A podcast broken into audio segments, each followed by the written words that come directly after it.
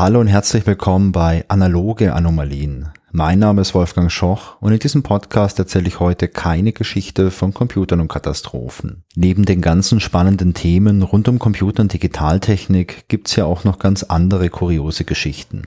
Und dafür gibt's die analogen Anomalien, die in loser Reihenfolge erscheinen. Heute geht's um Patente. Es gibt ziemlich viele Patente und neben den ganzen Patenten, die man ganz gut nachvollziehen kann, gibt's auch eine ganz schön große Menge an ziemlich kuriosen und absurden Patentschriften. Und ich spreche hier nicht von Fakes, sondern von echten Patenten. Ich habe euch mal einige Exemplare mitgebracht und in den Show Notes findet ihr übrigens alle Links zu den Original-Patentschriften und ich kann nur empfehlen, da mal reinzuschauen, denn es gibt zu den ganzen Patenten auch Zeichnungen und die sind, naja, ziemlich kurios. Aber was sind eigentlich Patente? Ein Patent, das ist ein sogenanntes Schutzrecht für eine Erfindung. Und dieses Schutzrecht, das gilt rein gewerblich. Das bedeutet, dass man patentierte Dinge privat nachbauen darf. Man darf die jetzt aber nicht verkaufen. Patente, die sind auch zeitlich begrenzt und in Deutschland läuft so ein Patent 20 Jahre lang. Nach dieser 20-jährigen Frist läuft das Patent ab und die Erfindung, die kann frei genutzt und frei nachgebaut werden und die darf dann auch frei kommerziell verwendet werden. Mit so einem Patent kann man also die Nachahmung und die Nutzung einer Erfindung für eine bestimmte Zeit verhindern. Und die Gründe dafür, die liegen auf der Hand. Zum einen, um davon zu profitieren, macht irgendwo vielleicht ja auch Sinn. Ich habe eine tolle Erfindung gemacht und habe da vielleicht auch viel Zeit investiert und jetzt möchte ich damit auch Geld verdienen. Und das ist im Prinzip schon Grund Nummer zwei. Das Patent, das soll auch bei der Kompensation von Forschungs- und Entwicklungskosten helfen. Denn bei großen Erfindungen, die vielleicht auch im Firmenumfeld getätigt werden, da muss man schon viel Zeit investieren. Und viel Zeit bedeutet, dass man den Menschen, die daran forschen, auch viel Geld bezahlt, also die Gehälter, dass man vielleicht noch irgendwelche, naja, sonstigen Kosten hat. Man muss vielleicht ein Labor aufbauen, irgendwelche kostspieligen Experimente durchführen. Und die ganzen Kosten, die möchte man natürlich auch wieder reinholen. Denn ohne so einen Patentschutz, das sagen sich zumindest die Erfinderinnen und Erfinder dann, da könnte ja jeder dahergelaufene andere Mensch dieses, äh, ja, diese Idee verwenden oder diese Erfindung verwenden und einfach nachbauen, ohne vorher viel Geld und Zeit in die ganze Erforschung zu investieren. Es gibt übrigens den Standpunkt, der besagt, dass Patente die Innovation fördern. Der Gedanke dahinter ist einfach. Wenn ich eine Sache patentiert habe und jemand anders möchte dasselbe machen, dann muss diese andere Person einen anderen Weg dafür finden, weil mein Weg ja patentiert ist. Und das soll motivieren, einfach jetzt ganz kreativ nach anderen Lösungen zu suchen, die womöglich auch zu finden und so neue Innovationen zu schaffen. Und mir fällt da spontan ein Beispiel ein, als damals Nintendo die Wii auf den Markt brachte, hatte die Wii so eine ganz revolutionäre Bewegungssteuerung. Ich weiß nicht, ob ihr euch daran erinnert oder ob ihr vielleicht selbst mal so eine Wii hattet. Dieser Controller, der war so länglich und sah ein bisschen aus wie eine Fernbedienung für einen Fernseher. Und da war auch eine Handgelenkschlaufe dabei, damit man das Teil nicht aus Versehen in den Fernseher wirft bei der Bewegung. Und jetzt konnte man eben die Hand mit diesem Controller bewegen und das wurde getrackt und da konnte man dann halt im Spiel irgendwas steuern. Das war ziemlich cool. Da gab es auch so Sportspiele, wo man dann quasi einen Tennisschläger schlagen konnte und im Spiel wurde das dann halt entsprechend auf die Spielfiguren übertragen. Und Nintendo hat sich das patentiert und es gab später auch andere Unternehmen, die wollten halt auch solche Bewegungssteuerung haben. Und ich erinnere mich noch, dass Microsoft sowas hatte für die Xbox. Das hieß damals Microsoft Kinect. Und dafür hat man eine Kamera angeschlossen an die Konsole. Und die Kamera hat dann quasi dreidimensional die Bewegungen getrackt, die vor dem Fernsehgerät, also so im Aufnahmebereich der Kamera, getätigt wurden. Und so konnte man dann auch vom Fernseher so ein bisschen rumpampeln. Die Bewegungen wurden erkannt und dann halt auch auf eine Spielfigur übertragen. Und last but not least gab es sowas auch noch für die PlayStation von Sony.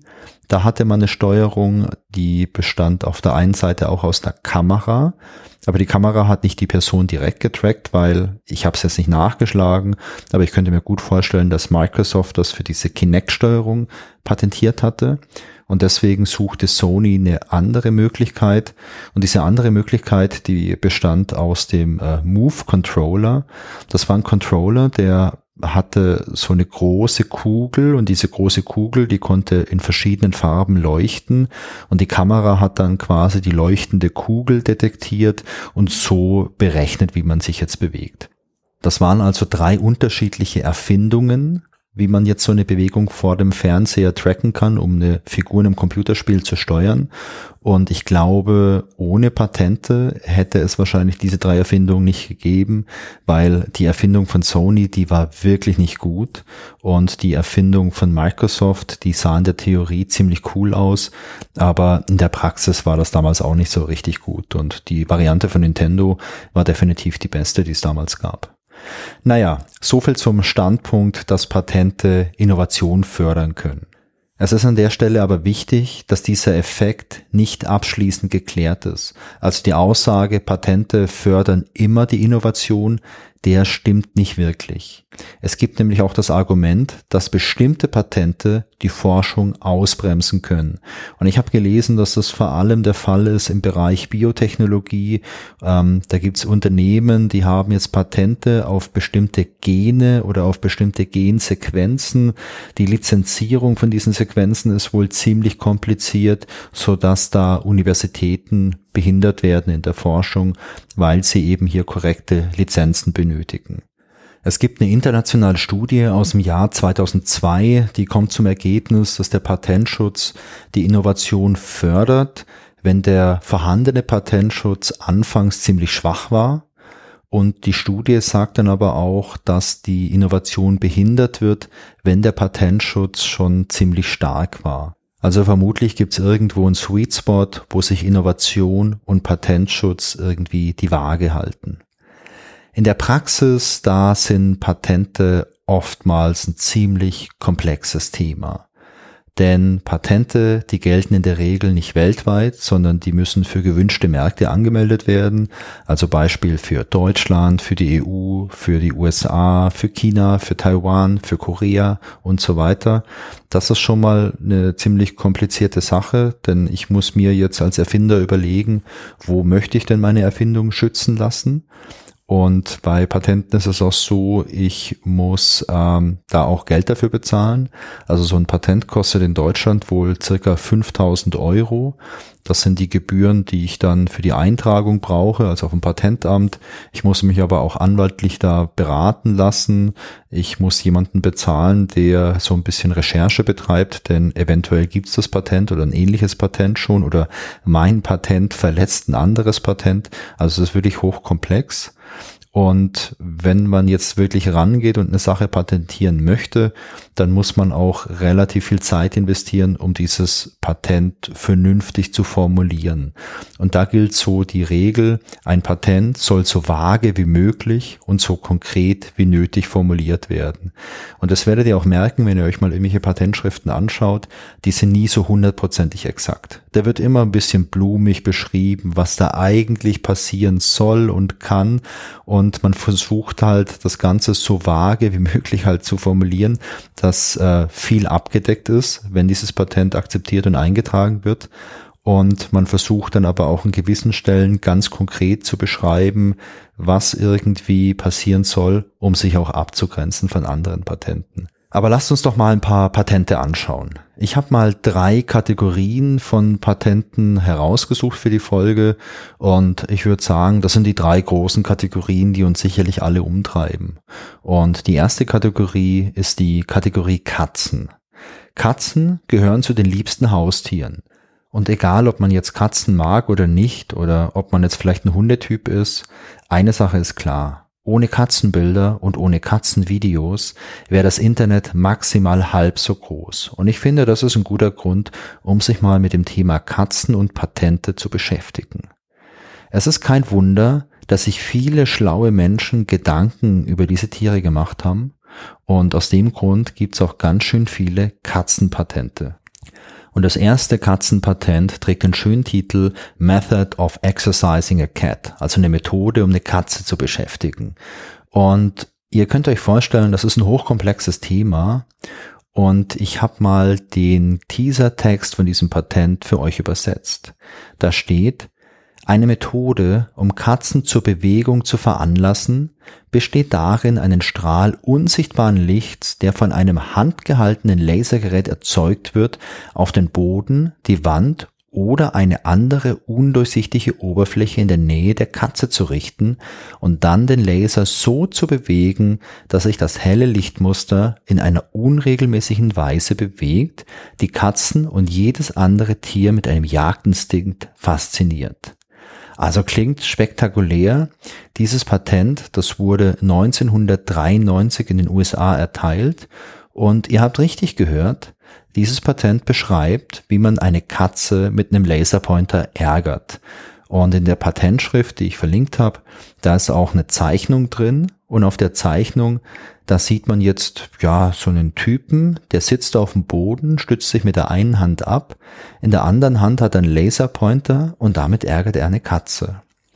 Und vergesst bitte nicht, die Person, die dieses Patent angemeldet hat, hat richtig viel Geld für diese Anmeldung bezahlt und die Person war höchstwahrscheinlich davon überzeugt, dass das eine richtig gute Idee ist.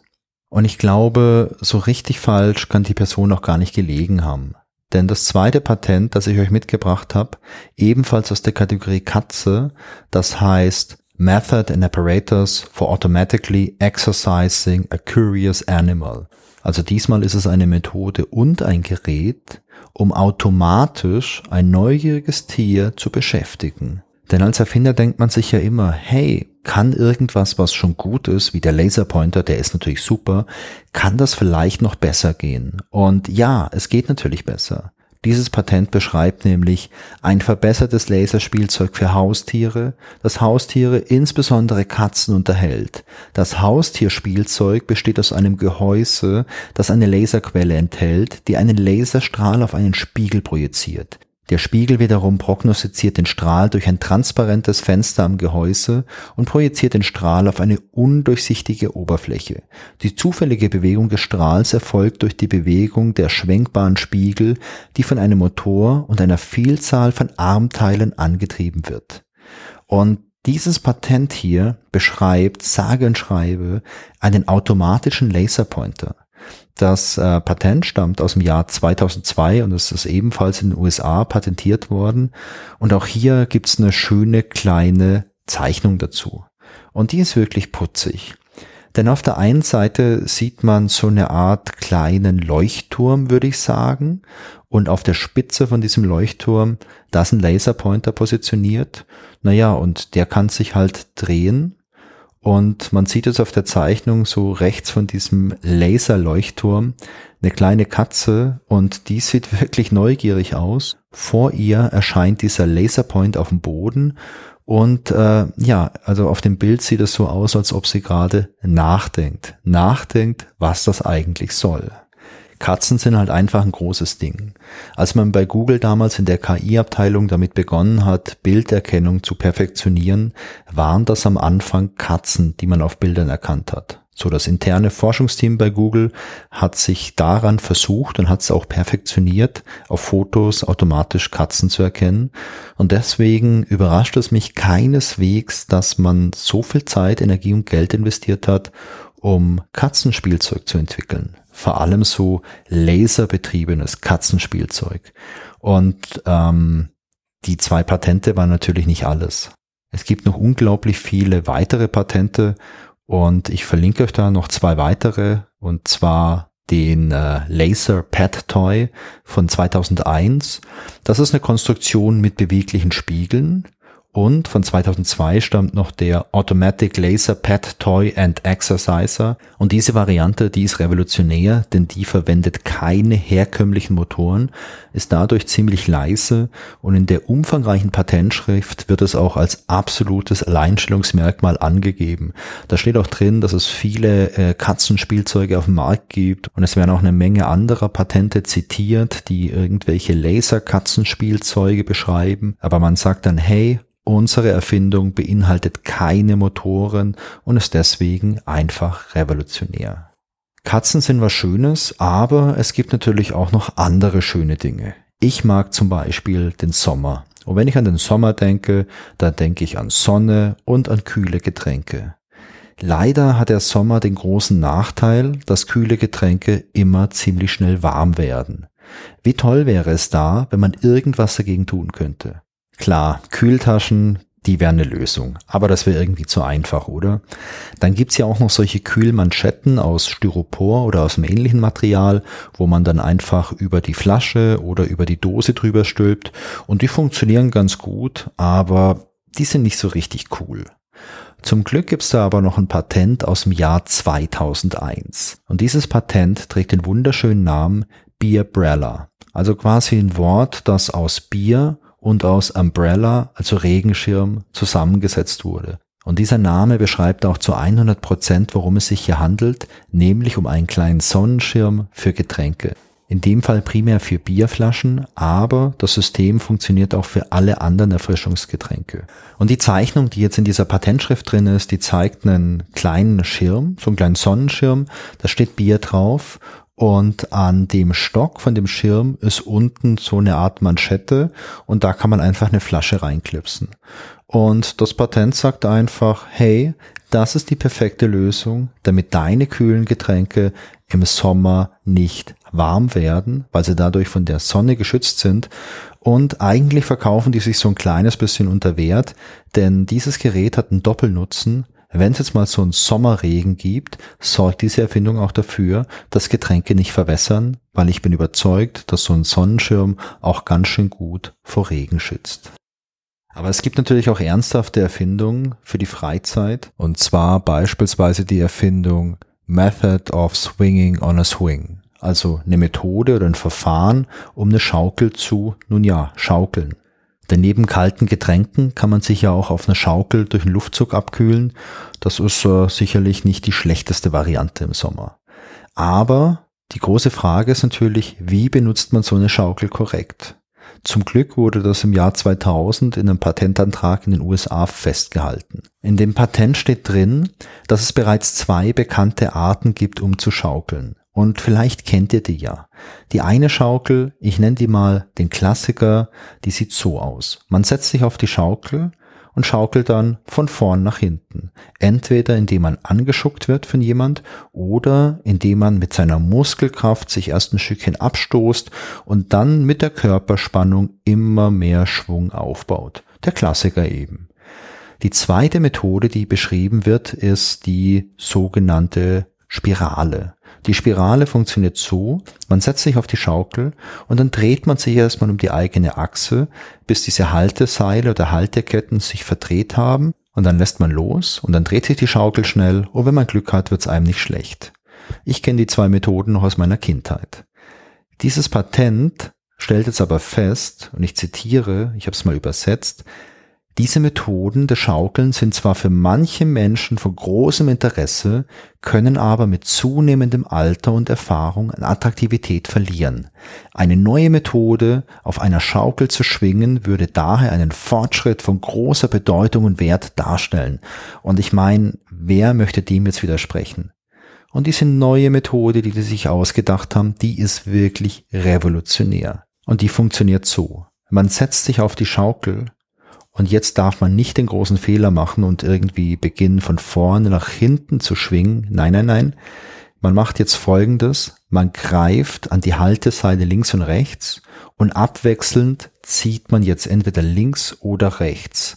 Und wenn man das mit genügend Kraft macht, wird sich die Schaukel in Bewegung setzen und von links nach rechts schwingen. Und wenn man das richtig gut macht, dann schwingt die Schaukel nicht nur von links nach rechts, sondern die schwingt so leicht elliptisch und das ist eine komplett neue Erfahrung, also eine neue Schaukel-Experience und die wurde wie gesagt im Jahr 2000 patentiert. Mittlerweile ist auch dieses Patent schon ausgelaufen. Das bedeutet, ihr könnt auf dem Kinderspielplatz da mal richtig mit angeben und auch ein bisschen Geld dafür verlangen, indem ihr anderen Leuten diese revolutionäre neue Art des Schaukelns beibringt. Es kann natürlich jetzt gut sein, dass es einem zu kalt wird. Erstmal durch das kalte Erfrischungsgetränk, das durch diesen Schirm nicht wärmer wird. Zweitens durch diese neue Schaukeltechnik mit dieser ganzen, ja, frischen Luft, die einem dazu gefächert wird. Da kann dann schon mal irgendwo das Bedürfnis nach ein bisschen Wärme aufkommen. Und in dem Fall hilft vielleicht ein Patent aus dem Jahr 1979. Dieses Patent trägt den schönen Namen Musical Instrument Adapted to Emit a Controlled Flame.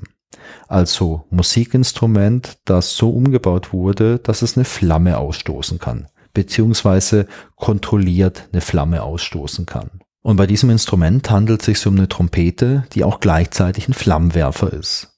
Die Flamme, die kann fein kontrolliert werden und das Ganze ist sicherlich ein toller Show-Effekt und genau das war auch die Motivation für diese Erfindung.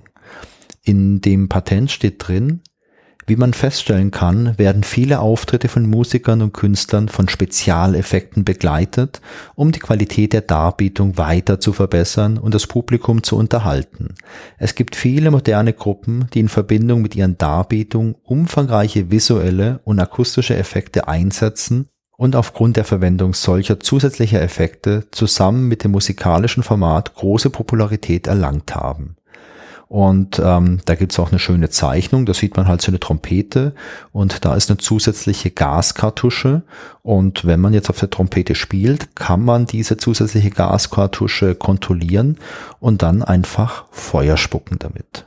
Eine Sache ist ja klar, die richtig guten Patente, die gibt's nur im Bereich Technik. Denn Computer sind ja von ihrer Definition her die reinste Innovation. Wo kann es also mehr zu erfinden geben? Und ich habe euch zwei Patente mitgebracht, die hier sicherlich nicht enttäuschen. Das erste Patent trägt den schönen Titel Mouse Device with a Built-in Printer und ihr müsst euch das mal auf der Zunge zergehen lassen. Das Beste aus zwei Welten. Eine Maus und ein Drucker, vereint in einem Gerät. Dieses Patent aus dem Jahr 2000 beschreibt also eine handelsübliche Maus, in die ein winzig kleiner Drucker integriert ist. Der Drucker ist so winzig, der kann nur ganz winzige Zettel ausdrucken. Also quasi ein Drucker für Mäuse. Oder für Menschen, die winzig kleine Notizzettel benötigen. Dieses Patent, das wurde ursprünglich in Japan angemeldet und irgendwie überrascht mich das nicht, also so ganz vorurteilsfrei. Ich glaube immer so diese ganz coolen, abgedrehten Erfindungen, die kommen in meiner Wahrnehmung oft aus Japan. Aber das Patent wurde später auch noch in weiteren Ländern angemeldet, also beispielsweise in den USA, in Deutschland, in China, in Taiwan, in Korea. Und schaut euch bitte auch hier mal das Patent an, vor allem die Zeichnung, die ist sehr detailliert und dieser Zettel, der kann maximal einen Zentimeter breit sein. Das ist so eine Art Endlosrolle, wie man es bei einer Kasse kennt. Und ich frage mich tatsächlich, was man damit ausdruckt. Also in der ganzen Patentanmeldung, da sind relativ viele Bilder drin. Da sind auch so Ablaufdiagramme drin, dass man dann quasi mit der Maus irgendwie das Kommando gibt, dass was ausgedruckt wird. Und vielleicht ist ja es ganz spannend hier, ähm, ich weiß nicht, einen Einkaufszettel auszudrucken, wobei der dann halt auch super, super, super klein ist. Last but not least, mein vielleicht liebstes Patent, das ich jetzt im Rahmen von der Recherche gefunden habe. Das trägt den schönen Titel Reward Candy Dispenser for Personal Computers. Und ich lasse mal die Patentanmeldung für sich sprechen. Diese Erfindung bezieht sich auf ein batteriebetriebenes Gerät zur Ausgabe von Belohnungsbonbons, das dazu dient, Schüler zu unterhalten und zu motivieren, pädagogisch orientierte Anwendungssoftware zu verwenden, insbesondere indem den Schülern für jede richtig beantwortete Aufgabe sofort ein Bonbon überreicht wird. Und lasst euch allein mal das Wort Belohnungsbonbons auf der Zunge zergehen. Was für ein tolles Wort. Und diese Erfindung, die 1997 in den USA angemeldet wurde, die ist großartig. Das ist so ein richtiger Bonbonautomat, wie man den aus dem Fernsehen kennt oder vielleicht auch aus der Stadt. Und da ist oben so ein großes Glas und da sieht man die ganzen Bonbons, die drin sind. Und dann ist hier ein bisschen Elektronik und der Computer kann dieses Gerät quasi triggern und daraufhin fällt halt ein Bonbon raus. Und ich stelle mir das gerade vor zu meiner Schulzeit, wenn bei mir auf meinem Schreibtisch in meinem Kinderzimmer neben meinem Computer so ein Gerät gestanden hätte. Ähm, ich glaube, dann hätte ich noch viel, viel, viel mehr gelernt.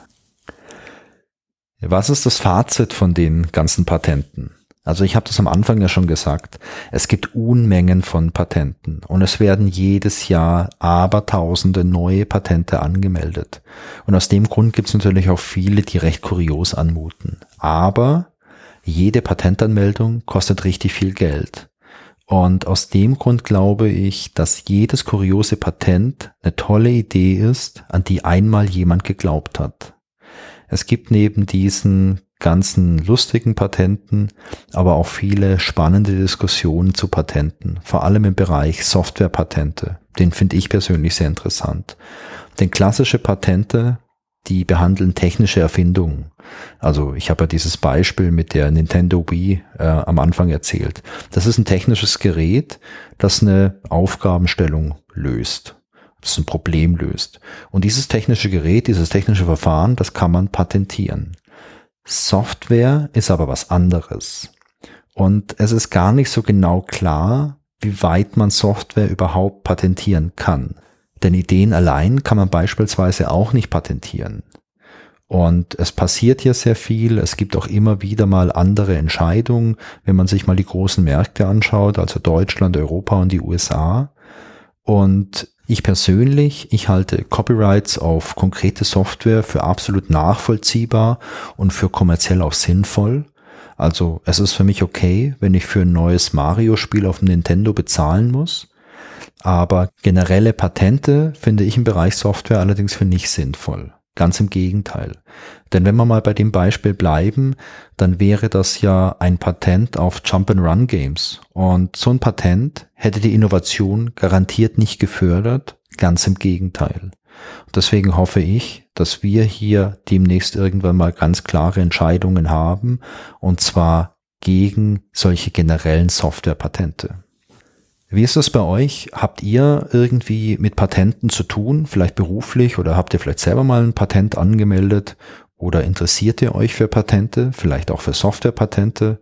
Dann lasst mich das gern wissen. Ich freue mich auf Feedback und ich halte den Bereich Softwarepatente für so spannend, dass man hier sicherlich auch nochmal eine detailliertere Folge dazu machen könnte, denn da gibt's viele interessante Beispiele aus der Geschichte, ähm, über die man eine schöne Geschichte erzählen kann.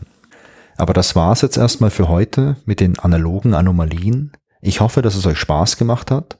Ich freue mich, wenn ihr auch bei der nächsten Folge wieder mit dabei seid, dann wieder zu den digitalen Anomalien und ich freue mich natürlich auch über euer Feedback. Sehr gerne per E-Mail an feedback at digitaleanomalien.de. Und an der Stelle sei noch gesagt, ich lese eure ganzen E-Mails und ich antworte euch auch immer. Aber was das Antworten angeht, da habe ich aktuell so einen kleinen Rückstau, denn bei mir ist momentan relativ viel los und das Beantworten von E-Mails ist da halt nicht so die ganz obere Priorität. Aber ich vergesse keine E-Mail und ich freue mich jedes Mal, wenn ich was von euch lesen kann. Und ja, Genau, also gerne Feedback per E-Mail oder als Kommentar zur Folge im Blog auf digitaleanomalien.de.